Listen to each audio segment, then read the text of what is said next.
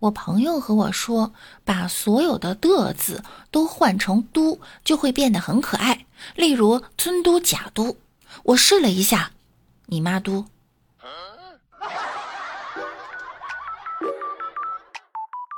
Hello，各位听友，欢迎您收听万事屋。那我依然是你们不想上班的小六六。听了亚运赛场幕后的英文播报啊。当中国队出现的时候，这位毕业于浙传的播音员满脸的骄傲。我们一起来听一下。Ladies and gentlemen, the victory ceremony for the table tennis women's team of the 19th Asian Games Hangzhou now begins. 这自信大方、充满力量的声音，让我来用英文来夸夸他，牛逼！感觉他在播报的时候有一种念《哈利波特》里面咒语的感觉，好帅呀！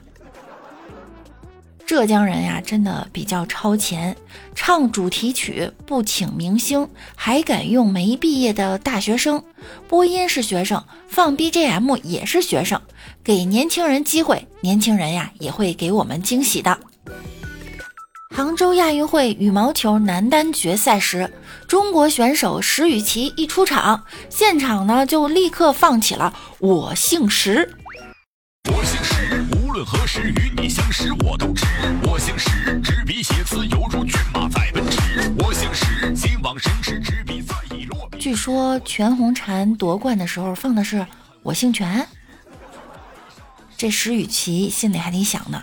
你们可算是逮着一个姓石的了。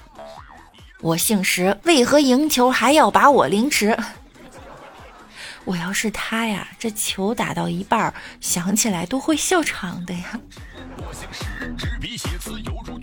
在中国台北队呢，有一个黑人球员，他打最猛的篮球，但是讲的是最温柔的台湾腔。其实我觉得我们上半场的防守就做得很好，这也是我第一次亚运，然后就是也学到了很多东西，希望之后回去就是不足的地方就是继续加油。这口音真的影响颜值，听他说话呢，居然会觉得他性格很温柔，有一点那个汪东城的味道。他呀，并不是非洲人，只不过是暑假的时候呢去广西旅游了，在广西晒黑了而已。来吧，建议你上东北玩玩哈，跟东北人待一个小时，立马就变成东北口音了。以前上学的时候，一个体弱的男同学啊，经常在学校被人欺负，早上被同班同学欺负，放学被别的班的同学欺负。于是有一天，他偷偷带了一根绳子，跑到了一个荒郊野外。把绳子挂在树上，然后坐在上面荡起了秋千，心情就好多了。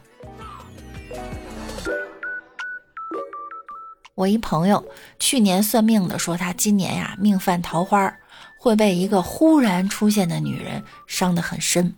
昨天他就在拐角处被一个大妈骑电动车给撞了，现在还在医院里躺着呢。